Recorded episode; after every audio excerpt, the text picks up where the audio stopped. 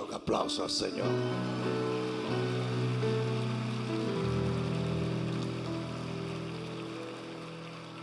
No tengo muchos anuncios, pero sí tengo uno muy importante. Y creo que ya Pastor Chepe les dijo algo. Tuvimos en muchas negociaciones con el estadio donde íbamos a tener trino y llegué a una conclusión por las muchas trabas que nos pusieron y un montón de cosas que no nos convenían, que vamos a traer la conferencia trino a nuestra casa. Y esto va a ser un bombazo en el nombre de Jesús. Horas de gloria, años de victoria. Amén. ¿Ustedes saben de dónde salió esa frase? Del Espíritu de Dios. El Señor nos dio esa frase cuando hablábamos de que íbamos a tener que transportar la conferencia aquí. Y literalmente estamos creyendo que van a ser horas de gloria para provocar años de victoria. Usted no se puede perder este evento. Porque viene gente de todas partes. Imagínese que usted que es de la casa no participe de ello. ¿Cuántos van a venir a Trino? ¿Cuántos no van a venir a ver? No, por si acaso. Chacho, sube uno la mano y sale una mano mecánica y lo saca de aquí. Nos vamos a recontragozar en esa conferencia. Yo quiero hablarles en este día de pérdidas involuntarias, ganancias providenciales. Primera de Samuel capítulo 16 versículo 1 voy a usar una escritura que he usado en otras ocasiones, pero para tratar algo que no he tratado nunca en público. Primera de Samuel capítulo 16 versículo 1. Y dijo Jehová a Samuel, ¿hasta cuándo llorarás a Saúl? Habiéndolo yo desechado para que no reine sobre Israel llena tu cuerno de aceite. Veladito, dile al que está a tu lado, llena tu cuerno de aceite. Y ven, y yo te enviaré a Isaí de Belén, porque de sus hijos me he provisto rey. ¿Cuántos pueden decir amén a la palabra de Dios? Levanta tus manos al cielo y dile, Padre, mi corazón está listo para recibir tu palabra en este día, en el nombre de Jesús. Dale un aplauso más al Señor. Y siéntate un momentito. En días pasados, para ser más exacto, el último mensaje que prediqué en esta plataforma fue un mensaje donde yo hablé de pérdidas que los hombres de Dios experimentan por descuido, por desvalorar o despreciar las bendiciones divinas. No, sé si tú estuviste presente, pero Saúl, Adán, Sansón, Esaú, Rubén son ejemplos fidelignos de esta situación, donde Dios les otorgó algo maravilloso. ¿Cuántos saben que toda buena dádiva y todo don perfecto viene del Padre de las Luces, en quien no hay sombra de variación? Y Dios les entrega a estos hombres por favor divino, algo maravilloso. Y estos hombres lo descuidan y como el hijo pródigo lo desperdician. Y hay gente a nuestro alrededor que nunca han cuidado lo que Dios le ha dado, sino que lo reciben, lo desprecian y lo pierden. Porque esta es una ley bíblica. Si Dios te otorga algo, y usted no lo usa de una manera consciente como un buen administrador, usted termina perdiéndolo. Y no me mires así porque usted como papá hace lo mismo. Usted le dice a su hijo, usted tiene esto. Y digo los que son papás, porque hoy no hay, hay muchos que ya no son papás, son amigos de los hijos. Cuando usted no está supuesto a ser amigo de sus hijos, los amigos de ellos lo están aconsejando todo el día en cosas que no deben hacer. Usted tiene que ser papá, usted tiene que ser mamá, usted tiene que aguarle la fiesta, usted tiene que revisar el teléfono, usted tiene que ver qué es lo que ellos están haciendo. Porque usted nunca fue llamado a ser amiguito de su hijo. Usted fue llamado a ser una autoridad que le delegue o le deje una herencia de fe. Y en esa porquería y esa mojiganga se está perdiendo una generación. Porque quien está levantando a los hijos de esta generación es el Internet. Los están volviendo comunistas. Los están volviendo literalmente liberales. Porque los padres le han soltado. Literalmente le han soltado los hijos al Internet. Y quieren ir a protestar por el currículum diabólico que hay en las escuelas. Pero le dejan un teléfono sin supervisión. ¿Qué tú te crees que le pueden decir en las escuelas que ellos no encuentran en el teléfono? Usted está supuesto a ser un papá. Y cuando los papás eran papás, tu papá te compraba unos zapatos. Y si usted no lo cuidaba, y si él te veía que tú no lo limpiabas y lo ponías derechito en el lugar, no te compraba otro, aunque se abriera un boquete abajo. Y te enseñaba la lección que si usted no cuida lo que él le dio, usted no recibe más.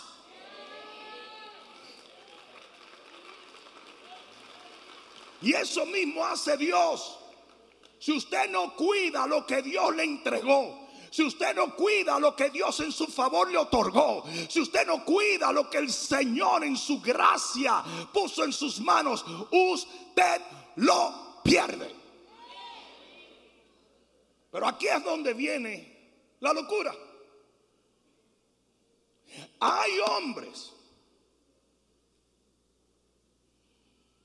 de Dios que han experimentado pérdidas que yo considero aún mucho más dolorosas que las que acabo de citar. Porque son pérdidas involuntarias. Son pérdidas que ellos no provocaron. Son pérdidas que ellos no imaginaron. Son pérdidas que llegaron de un momento a otro y le dejaron un hueco en el corazón y un dolor que a veces no pueden desprenderse por mucho tiempo.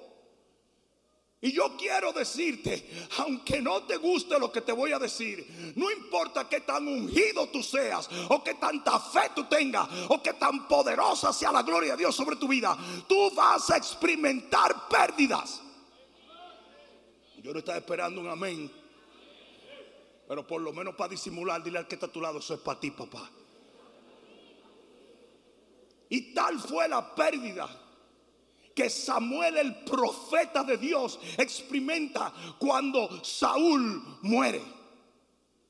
Fue una pérdida tan dolorosa que siendo Samuel uno de los profetas más poderosos, si no el profeta más poderoso del Viejo Testamento, el hombre pasó tiempo sumido en las lágrimas y no lograba levantarse. Yo estoy hablando de un profeta que confrontó reyes. Yo estoy hablando de un profeta que vio a Jehová. Yo estoy hablando de un profeta que el Señor tomó desde su niñez y lo puso en el ministerio profético. Yo estoy hablando de un profeta que vio la gloria de Dios, que caminó en la unción, que vivía literalmente en comunión con Dios. Pero cuando esta sorpresa se le presentó, se desmoronó.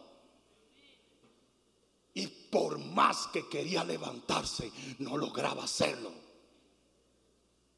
Samuel llevaba tiempo llorando. Porque por más hombre de Dios o mujer de Dios que tú seas, un golpe tan sorpresivo como ese, es un golpe que te deja vulnerable. Te sientes un inepto, te sientes débil, te sientes confundido, te sientes hasta culpable. Tú comienzas a decir, pero si, si, fui yo, hice algo malo, pequé. ¿Qué fue lo que pasó si yo le estoy sirviendo al Señor? ¿Cómo fue que perdí algo tan importante en mi vida? Sí, Samuel no tenía solamente una relación personal con el rey. Él había tenido visiones. Él había tenido palabras. Él había tenido sueños de las cosas que Saúl haría. Y de repente, patatum plash, todo se termina allí. Y él no puede ver más allá del dolor. Se siente perdido, desilusionado, rechazado y abandonado por Dios. ¿Cuántos han vivido momentos así? Y comienzan a decir, pero yo, pero yo soy un hombre de Dios. ¿Cómo me va a pasar esto a mí? ¿Cómo va a ser que un fracaso tan grande haya llegado a un hombre tan ungido? Tantas cosas que yo he visto, el Señor no pudo decirme que esto iba a pasar. Y tú te sientes, ¿será que el Señor me dejó solo? ¿Cómo es posible? Así se sentía el profeta Samuel. El guía espiritual de un pueblo no tenía dirección. El vidente estaba ciego. Literalmente el hombre que oía de Dios, lo único que oía era gente diciendo, ¿y cómo es que Samuel no recibió esto? Usted sabe la cantidad de babosos que todo el tiempo dice, si tu pastor oye de Dios, ¿por qué no sabía del COVID? Bobolongo. Como que yo tengo una línea exclusiva, ¿verdad? Yo soy Batman con el teléfono de Batman, ¿verdad? ¿Cómo es que los profetas no profetizaron? Porque hay cosas que el Señor nunca te las va a decir.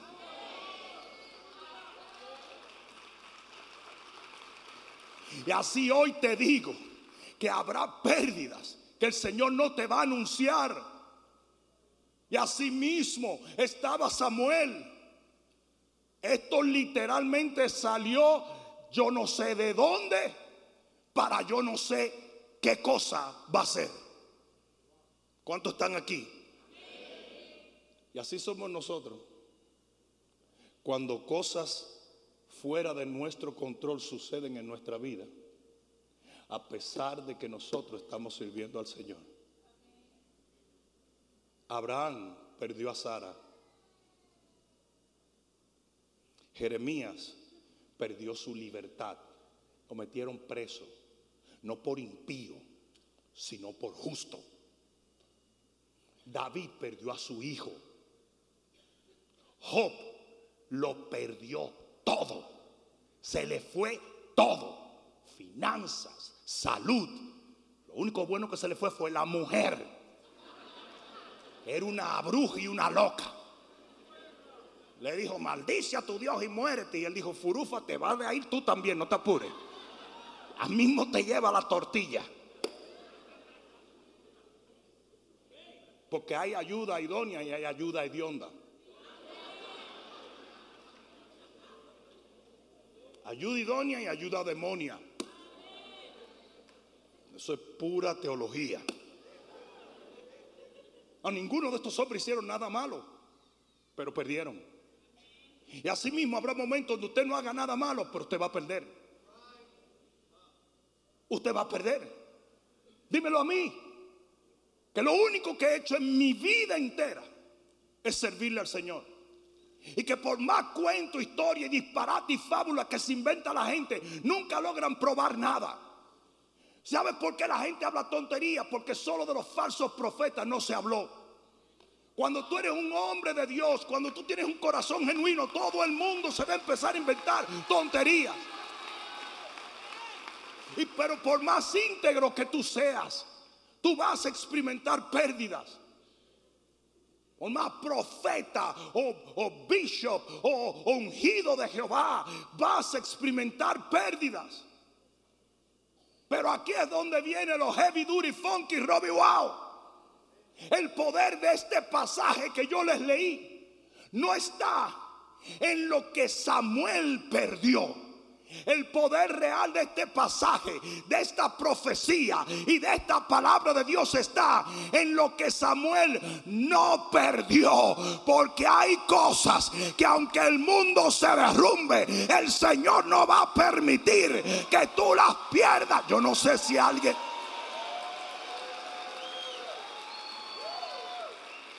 Y cuando el oro se mete bruto en el fuego, se va a quemar la escoria, pero el oro va a permanecer. Yo no sé quién fue que yo vine a hablarle. Y así como te digo que vas a experimentar pérdidas, también te digo que hay cosas que el fuego de la prueba jamás podrá llevarse de tu vida. La Biblia dice que los que entraron al horno de fuego, de repente se les quemaron las ataduras, pero su ropa ni siquiera olía a humo. La gente no va a poder saber.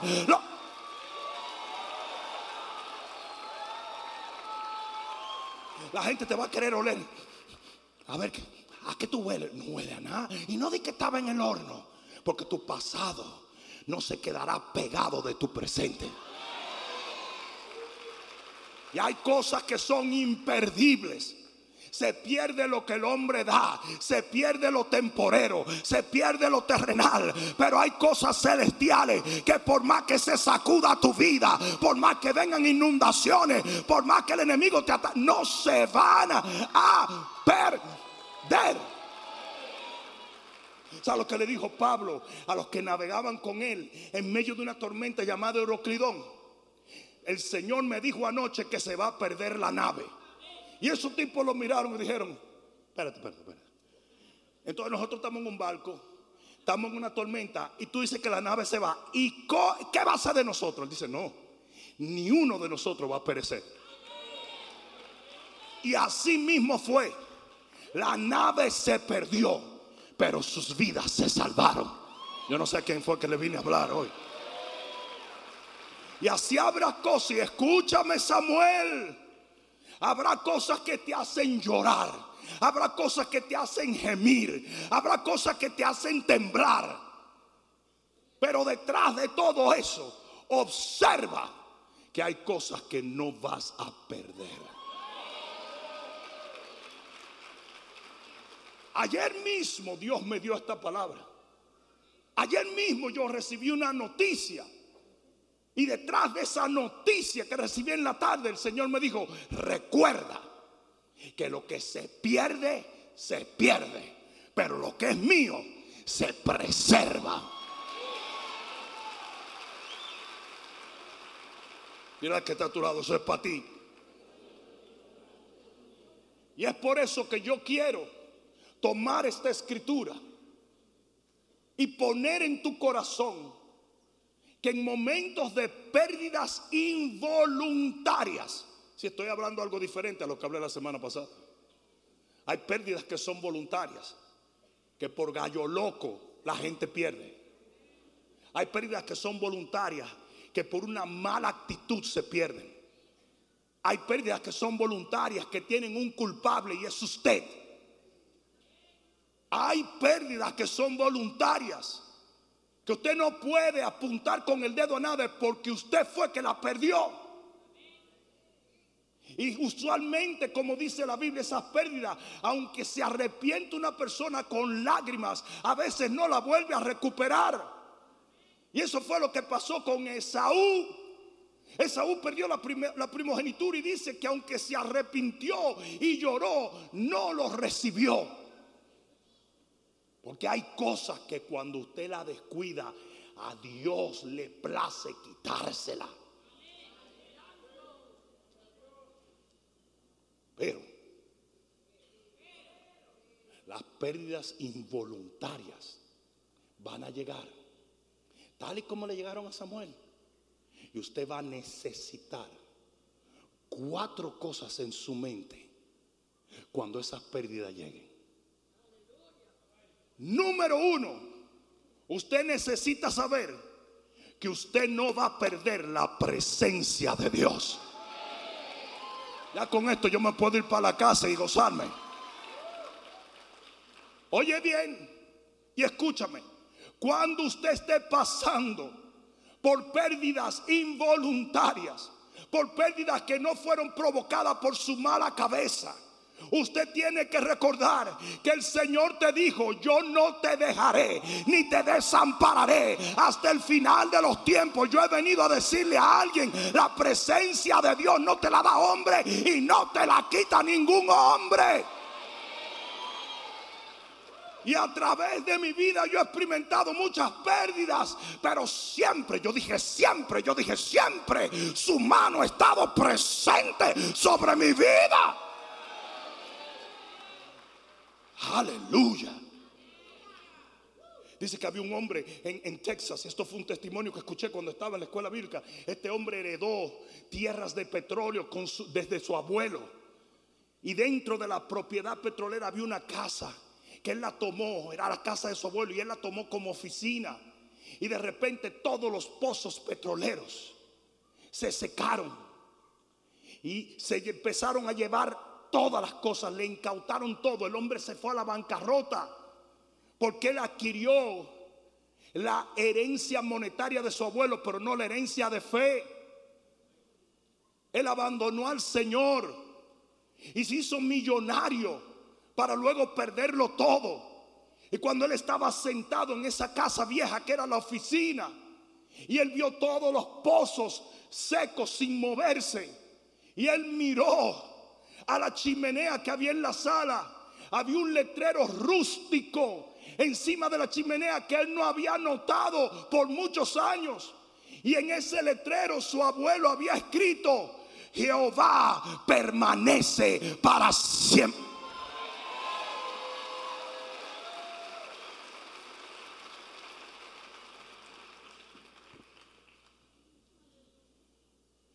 Isaías capítulo 6 lo mismo le pasa a Isaías. Dice, en el año en que muere el rey Usías, dice, vi yo al Señor sentado en su trono. Y habrá momentos donde usted pierda, pero usted va a entender que la presencia de Dios no se ha ido. Oh, qué bueno para decir amén allí. Cuando José perdió su libertad, llegó a la cárcel. ¿Y saben quién estaba esperándolo en la cárcel? Jehová de los ejércitos. Alguien diga amén. Imagínate la sorpresa que José entró y de repente se encuentra con nada más y nada menos que Jehová. Y dice que Jehová nunca se apartó de él. Cuando Daniel entró a la fosa de los leones, de repente se encuentra con el ángel de Jehová. Y dice que pasó toda una noche, pero los leones no podían devorarlo porque presente estaba aquel que nunca lo abandona, aquel que lo había llamado y lo había...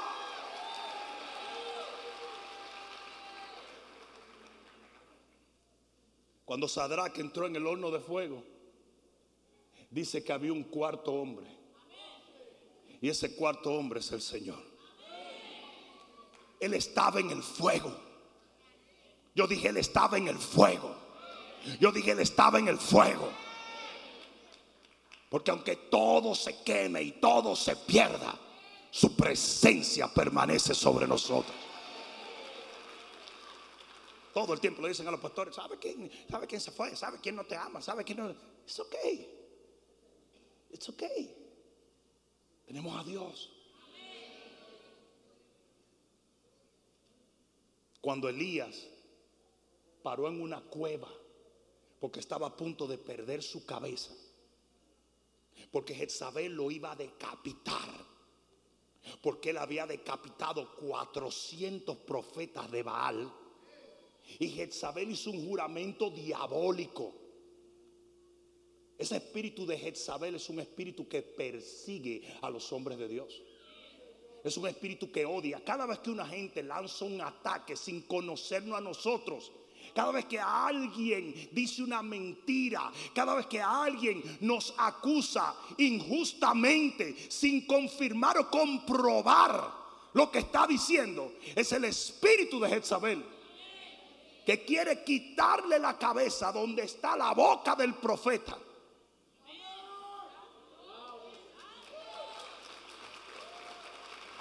Y cuando Jezabel le dice a Elías, te voy a, te voy a dejar como uno de los profetas que tú decapitaste.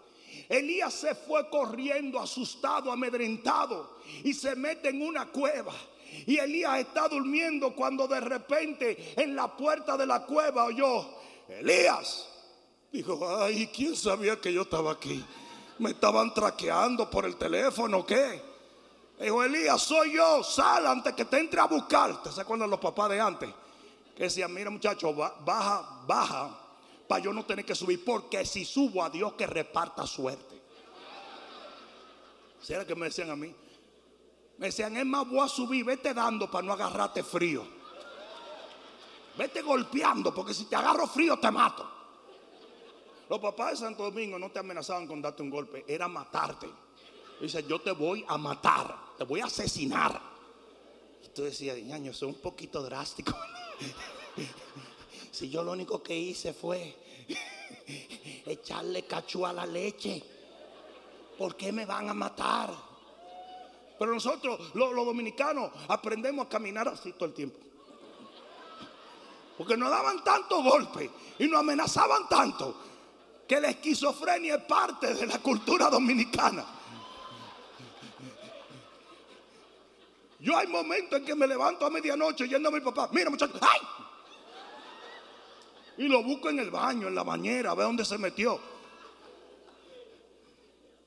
Me para un hombrecito así gordito. Pero cuando él te quería dar golpe, se volvió en un ninja. Y yo hacía, y me mandaba. Y cuando venía, el tipo estaba aquí. ¡Ah!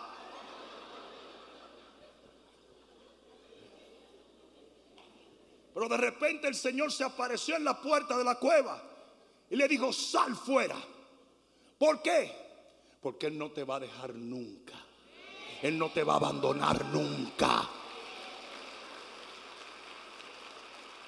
Te deja la gente. Te dejan los amigos. Te dejan los que prometen no dejarte nunca. Pero Dios no te abandona. Alguien diga amén. Es la gran diferencia entre el asalariado y el buen pastor. El asalariado sale corriendo cuando ve el lobo, pero el buen pastor sale corriendo hacia donde está el lobo. En tus peores momentos, cuando tengas pérdidas involuntarias, tienes que entender que contigo está el rey de reyes y el Señor de... Yo no sé a quién fue que yo vine a hablarle hoy.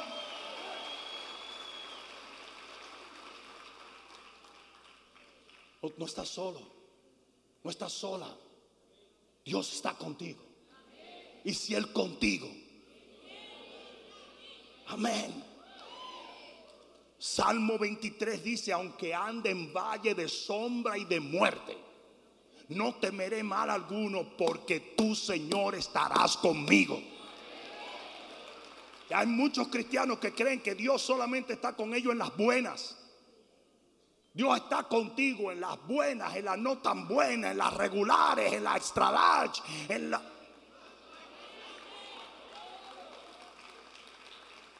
En el Salmo 139, el mismo hombre que le fue revelado, el Salmo 23, Salmo 139, versículo 7, dice la palabra de Dios.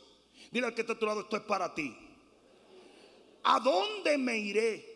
De tu espíritu? ¿Y a dónde huiré de tu presencia? Si, subiere a los cielos, allí estás tú. Y si en el Seol hiciere mi estrado, he aquí, allí tú estás.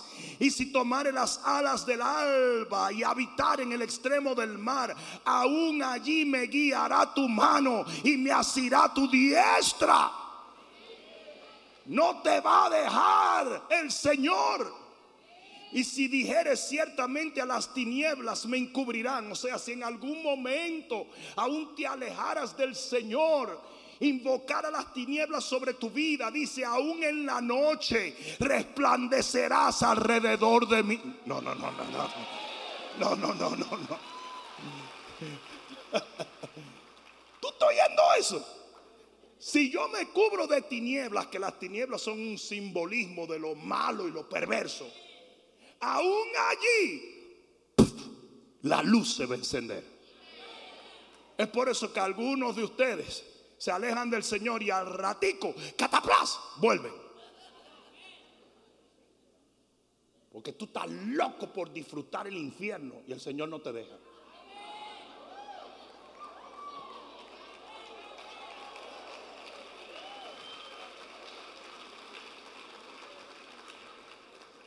Samuel se llevó tremenda sorpresa cuando vio al Señor. Samuel está llorando y de repente dice Señor, ¿qué pasa Samuel? ¿Eh? Ahora tú apareces. ¿Por qué tú no me podías decir que se iba a morir Saúl? Date quieto, chico, que aquí estoy. En tus peores momentos, cuando no tengas sentido lo que ha pasado en tu vida, cuando tengas pérdidas que tú realmente no provocaste, que no fue por desperdicio ni descuido, porque tu corazón siempre estuvo pegado a Dios. Recuerda que Dios está presente.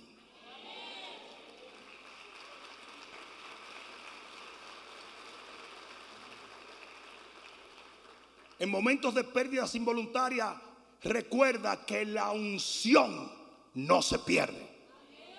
Si Dios te ungió, yo dije, si Dios te ungió, aquí va de nuevo, si Dios te ungió, nadie te quita la unción.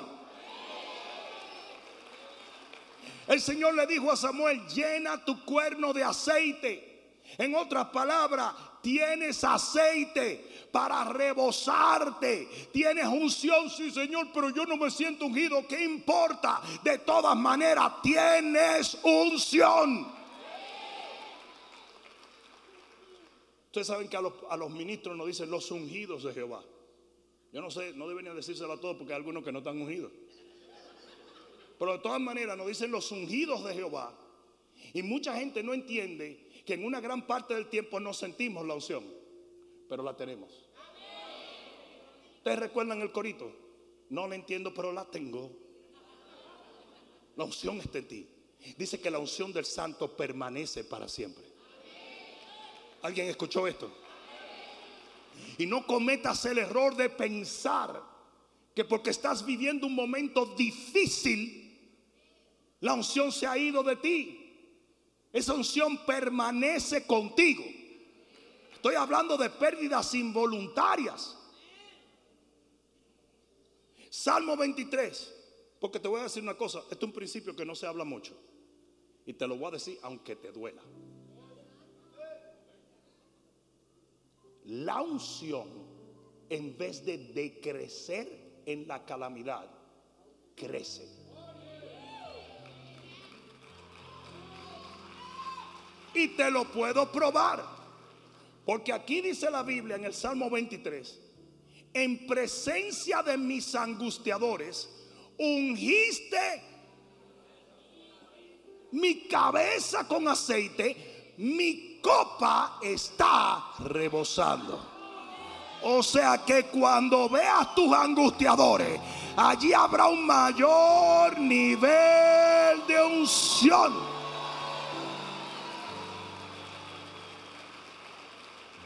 Getsemaní quiere decir la prensa de aceite. Getsemaní quiere decir la prensa de aceite. O sea que hay un tipo de unción que nace de cuando tú estás en tus peores momentos. Getsemaní era el lugar donde se pisoteaban las aceitunas para sacar el aceite, para sacar el óleo. Y Jesús estuvo en Getsemaní y mucha gente hubiera dicho, no está ungido, yo no veo que esté ungido. Porque la gente cree que unción es siempre estar en control. ¿Ustedes han visto? Si tuvo un hombre de Dios llorando en calamidad, se le fue la unción. ¿Qué es eso? Yo estaba afligido en días pasados y, alguna gente me acusaban. Me decían, pero que yo no te veo fuerte. Digo yo, ¿qué, fuerte ni fuerte? Estoy de guañingao. Pero si me preguntas si estoy ungido, si estoy ungido. Porque todavía estaba Eliseo en la tumba y los huesos de Eliseo estaban ungidos. Ese es el problema que mucha gente no entiende de nosotros, que nosotros somos vasos de barro, pero llevamos un tesoro dentro. Y por eso es que mucha gente nos menosprecia, porque lo único que ven es el barro, lo único que ven son los huesos secos. Pero como no pueden ver la unción, asumen que por nuestro comportamiento o por circunstancias adversas no somos los ungidos de Jehová. Por eso nos atacan, por eso nos persiguen. Cuando la Biblia dice, hay de aquellos que traten de tocar los ungidos. Pero cuando te ven muy normalito, ¿verdad? Cuando te ven muy humano, porque a ver, ¿desde cuando la unción te promete que vas a ser un transformer? No. Dice, seguimos siendo barro. Por afuera somos barro. Y la gente no va a ver craquearnos y no va a ver doblarnos y no va a ver pasar por dificultades. Pero seguimos teniendo el tesoro de la unción de Dios. Y Él guarda sus ungidos. En Apocalipsis 1.9, Juan el apóstol estaba en Patmos preso pero dice que cuando llegó el día del Señor, dice, estaba yo en el Espíritu. O sea que en medio de su calamidad, él estaba en la unción del Espíritu de Dios. Porque la unción permanece. Con tus pérdidas involuntarias, la unción permanece. Hay la cantidad de veces que nos toca a nosotros los ministros ministrar enfermos, ministrar tristes, ministrar con heridas en el corazón. Pero la misma unción fluye. Yo tuve COVID. Y como todo el mundo siempre dice, eh, ¿y le pegaste alguno? No, me lo pegaste tú, tú, tú. Todo el mundo anda buscando siempre. Fue la tía mía la que me pegó. Eso es como que te dé grajo y tú digas, ese grajo me lo pegó un primo mío. No, te lo agarró porque todo el mundo agarró eso. Yo tenía COVID y oré por gente con COVID y se sanaron. Explícame eso. Yo con COVID oré por gente con COVID y se sanaron. Pero así, ¡boom! Milagrosamente, mío, se le abrió el pecho. Y yo decía, Señor, pues tócame a mí. Venga, hermano, tóqueme a mí ahora.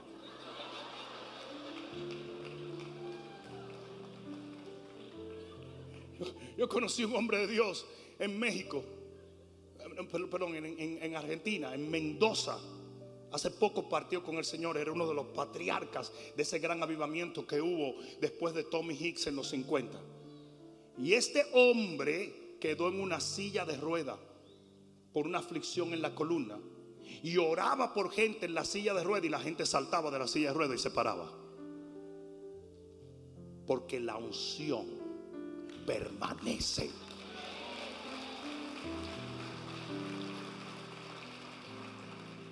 Amén. Tres. La tercera cosa que tienes que mantener en mente cuando tengas pérdidas involuntarias es que la asignación no se pierde. La asignación no se pierde. A la gente le encanta que cuando un pastor, un ministro tiene un problema en su vida, le encanta, él tiene que bajar, él tiene que retirar. No. ¿Sabe lo que le dijo el Señor a este hombre de Dios? Le dijo, usted es profeta. Sí, pero estoy muy dolido. Cállese la boca. Usted va a hacer la labor de un profeta. Yo te voy a enviar con una palabra para los hijos de Isaí porque la asignación de tu vida va a permanecer sin importar las circunstancias adversas que estés atravesando. ¿Ustedes creen que un juez porque tenga gripe no se le respeta? ¿O un policía porque tenga diarrea no se le escucha? Tuve que ser un poco gráfico para despertarlo. Tú vas a ver un doctor que tiene sinusitis y de todas maneras ese doctor puede ejercer la función de sanar tu sinusitis. Qué locura, ¿verdad? O usted cuando él esté recetándote para la sinusitis le va a decir, yo lo vi usted moqueando un poquito.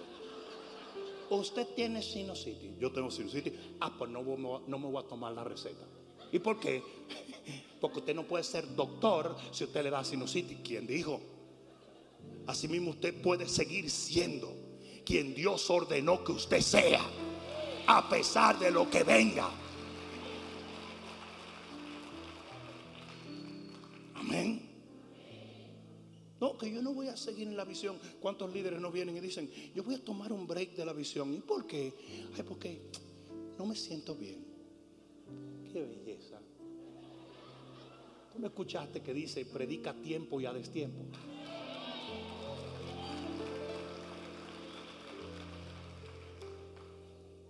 En Romanos 11, 29 dice, porque irrevocables son los dones y el llamamiento de Dios. Eso fue exactamente lo que yo dije con el pastor, el apóstol Guillermo Maldonado. Y todo el mundo se comenzó a inventar babosada y media. Que yo había dicho esto, que yo había dicho lo otro. No. Lo que le dije a la gente fue cómo ustedes van a cancelar la asignación de un hombre que por esa asignación los levantó ustedes cuando llegaron con el mismo problema a su iglesia. Y me inventaron bobada y media. Y quisieron decir un montón de cosas que yo nunca dije. La asignación no se cancela, aunque usted haya tenido una pérdida.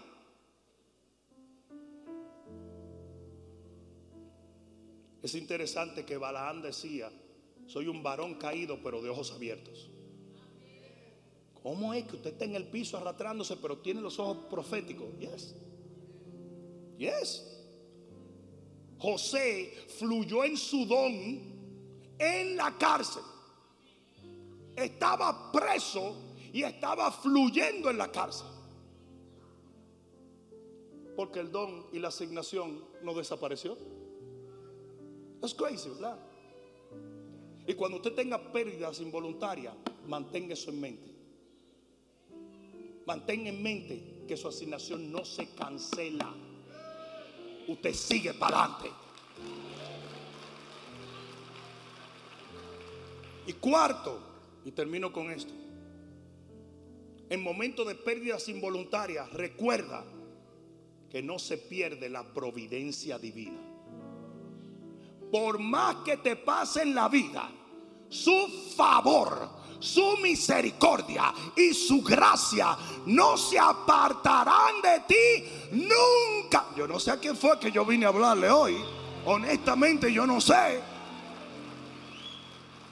Y de repente le dice el Señor a Samuel, Samuel, ¿qué es lo que te pasa? No, que estoy llorando porque se murió el rey Saúl. Chico, si te voy a mandar a ungir al rey David, entonces mira cómo funciona esto. Usted pierde una cosa, pero Dios se la sustituye. Eso se llaman bendiciones sustitucionales. A Ruth, que perdió un esposo, el Señor le dio a voz. A Noemí, que perdió un hijo, Ruth le entregó el hijo que parió. Abel, que fue muerto por su hermano Caín, Dios le trajo a Seth, a Adán y a Eva. En el libro de Job, en el capítulo, yo sé que a algunos no les gusta buscar en el libro de Job, por Haragani. Pero en el libro de Job, capítulo 42, versículo 10, dice, y quitó Jehová la aflicción de Job cuando él hubo orado por sus amigos y aumentó al doble todas las cosas que habían sido de Job. Ustedes no me están oyendo. Ustedes no me están oyendo. O sea que él perdió hijos y Dios le volvió a dar hijos. Él perdió haciendas y Dios le volvió a dar haciendas. Léelo allí. Él perdió caballos y perdió vacas y perdió burros y mulos. Y Dios le volvió a dar todo eso. ¿Por qué? Porque en momentos de pérdidas involuntarias como la tuvo él, él no era un pecador. Él era un varón recto, dice la Biblia. Y en momentos de pérdidas involuntarias tú tienes que estar preparado para que Dios te dé bendiciones sustitucionales.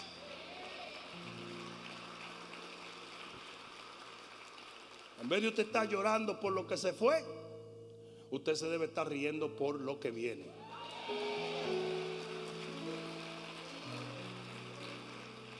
Voy a darle cuatro conclusiones y con esto termino. Hay cuatro conclusiones en base a lo que yo te acabo de decir. Número uno, lo terrenal puede perderse, pero lo celestial lo preserva Dios. Que no se te olvide eso. Lo terrenal se puede perder en cualquier momento. Es por eso que vivir para lo terrenal es literalmente como levantar castillos de arena. Hay gente que vive para el dinero y de repente algo pasó en Washington viene la inflación y el dinero que tú tienes vale 100 veces menos de lo que tú tenías. O sea que te hiciste pobre de la noche a la mañana. Y tú dices, ¿para qué vivir por estas papeletas mojosas? Porque los tesoros en la tierra se los traga cualquiera. En una situación política, los ricos se vuelven pobres y los pobres se vuelven ricos. ¿Estoy hablando lo correcto, sí o no? Miren lo que hizo el endemoniado. Este, allá. Subió al poder, cambió la moneda. Y puso una moneda nueva. Entonces, si usted tenía 100 millones de esa moneda, usted ahora no tenía nada. Y era rico ahorita. Sí, pero ya no. Es para que madures.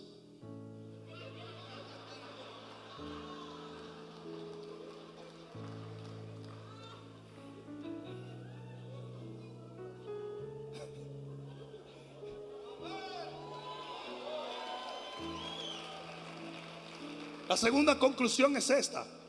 Así como las pérdidas nos sorprenden, Dios nos sorprende con ganancias. Así mismo como Samuel perdió, Dios lo sorprendió con algo nuevo. Y usted tiene que creerlo así.